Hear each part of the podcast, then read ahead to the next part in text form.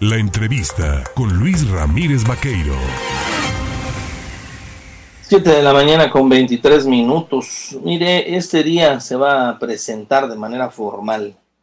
el informe País 2020,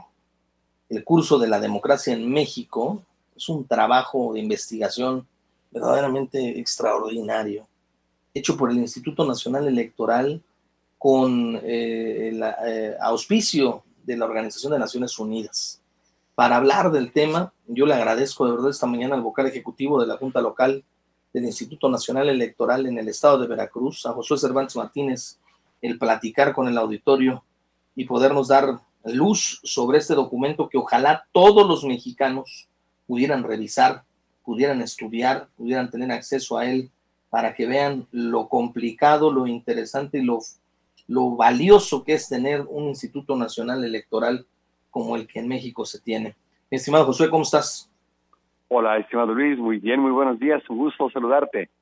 Oye, pues eh, dándole una ojeada a este documento que hoy será presentado de manera formal, pues es un documento súper, sumamente completo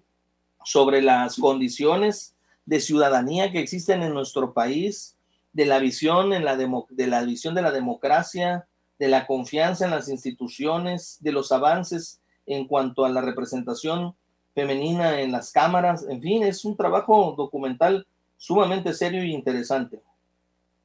Eh, pues no podría decirlo de mejor manera, eh, querido Luis, lo has definido, lo has descrito muy bien, es un trabajo de investigación que como ya eh, mencionaste hace el Instituto Nacional Electoral en colaboración con el PNUD, el Programa de las Naciones Unidas para el Desarrollo, en él este, eh, trabaja también el INEGI y está basado en, en, un par de encuestas de, de alto prestigio, como es la, la, encuesta nacional de cultura cívica, y eh, decía pues esta encuesta que hace el INEGI. Se, se trató con este estudio de conocer la opinión, la, la percepción, qué es lo que piensa eh, la ciudadanía mayor de 15 años, de 15 años o más. se logró entrevistar a más de 21.500 personas en torno a eh, cómo percibe la democracia, eh, eh, si, si la prefiere frente a, otras formas de gobierno, cómo se cómo se pronunciaron, en fin, hay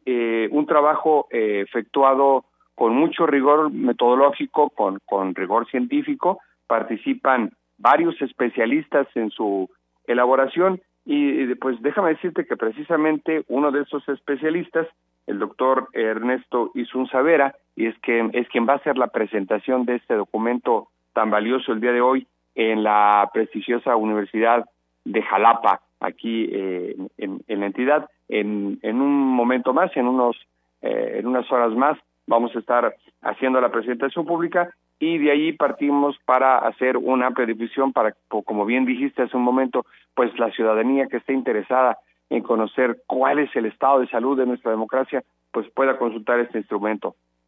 Llama la atención que en este documento se tocan temas como la representación política y la participación electoral,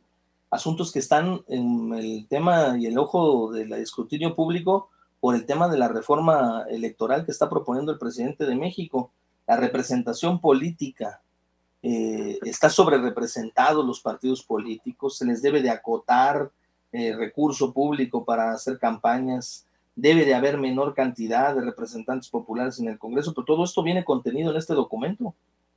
Justamente es una de las dimensiones que analiza este documento, cómo se siente o no se siente la, la ciudadanía representada, qué tanto se identifica eh, con, con, el, eh, con los partidos políticos, con la propia representación ya directamente ejerciendo el poder en el gobierno, son de los de las dimensiones de los rubros que analizan este documento y la verdad es que hay datos que son eh, un digamos muy interesantes y algunos de ellos un tanto cuanto preocupantes. Eh, no, quisiera adelantar algunos de los de los números que arrojan estos números porque es parte del de lo que se estará presentando el día de hoy eh, a las 12 del día en la Universidad de Jalapa, eh, pero la verdad es que sí hay rubros que deben llamar la atención respecto de cómo se percibe la ciudadanía respecto de la democracia. Eh, otro de los rubros que, se analizan es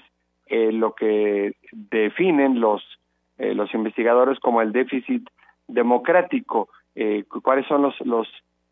los problemas que enfrenta la propia democracia, ¿no? Cuestiones que no ha podido resolver como la, la, la situación pues de eh, económica en el país, la situación social, el, el, avance cultural, eh, esos esos elementos que están allí, ¿no? y que, hacen que muchas muchas personas pues puedan incluso eh, sufrir un desencanto respecto respecto a la democracia. Entonces todo esto lo vamos a poder ver en este en ese documento este que Luis. Hay dos versiones del documento, una versión muy amplia que tiene eh, datos mucho muy muy detallados y una versión ejecutiva mucho más eh, eh fácil de leer, mucho más rápida de, de consultar. Eh, ambos instrumentos estarán en, la página pública del INE para que nuestra ciudadanía, los investigadores, académicos, personas interesadas, este, eh, los propios partidos políticos para redefinir sus estrategias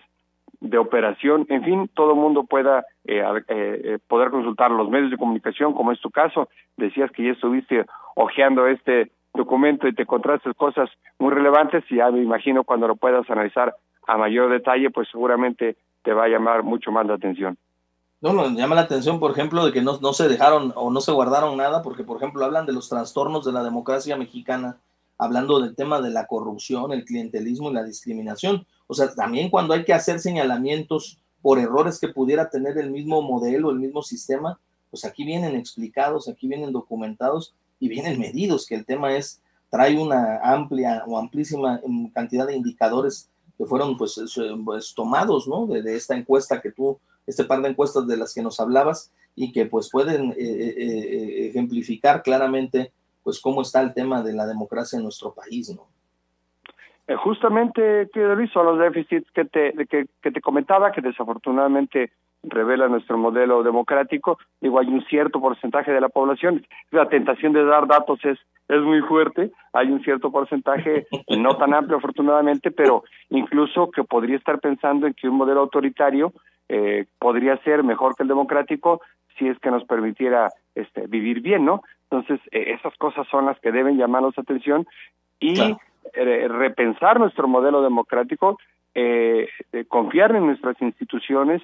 este, fortalecer, sí, nuestras instituciones, que por supuesto que pueden ser mejorables como toda obra en condición humana, este, y bueno, pero pues hay que discutirlo ampliamente, como ya hemos dicho en otros, en otros momentos y en otros foros aquí contigo, querido Luis, respecto de qué necesitamos cambiar, cuál es el momento adecuado para hacerlo, en qué sentido, en aras de, de, de cuidar y valorar lo que ya hemos construido en estos últimos 30, poquito más de 30 años de vida democrática del país y qué te, cuál es, dónde necesitamos dar la vuelta de tuerca para que eh, pues estos postulados del de nuestro artículo tercero constitucional de que señala que la democracia no, este, no es solamente una estructura jurídica o un régimen de gobierno, sino que es un sistema de vida fundado en el constante mejoramiento económico, social y cultural del pueblo. Entonces, cuando la ciudadanía, cuando el pueblo no ve o no percibe, no todas, no todos percibimos ese constante mejoramiento, pues eh, no dudes que por ahí eh, se esté derivando algún tipo de desencanto que es en los,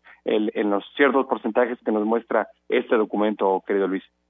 Pues José Cervantes Martínez, vocal ejecutivo de la Junta Local del Instituto Nacional Electoral en el Estado de Veracruz, gracias por platicar de este documento, de este informe País 2020-20. Será presentado este día en la Universidad de Jalapa. Te agradezco. Gracias a ti, como siempre, estimado Luis. Un saludo a tu auditorio. Gracias.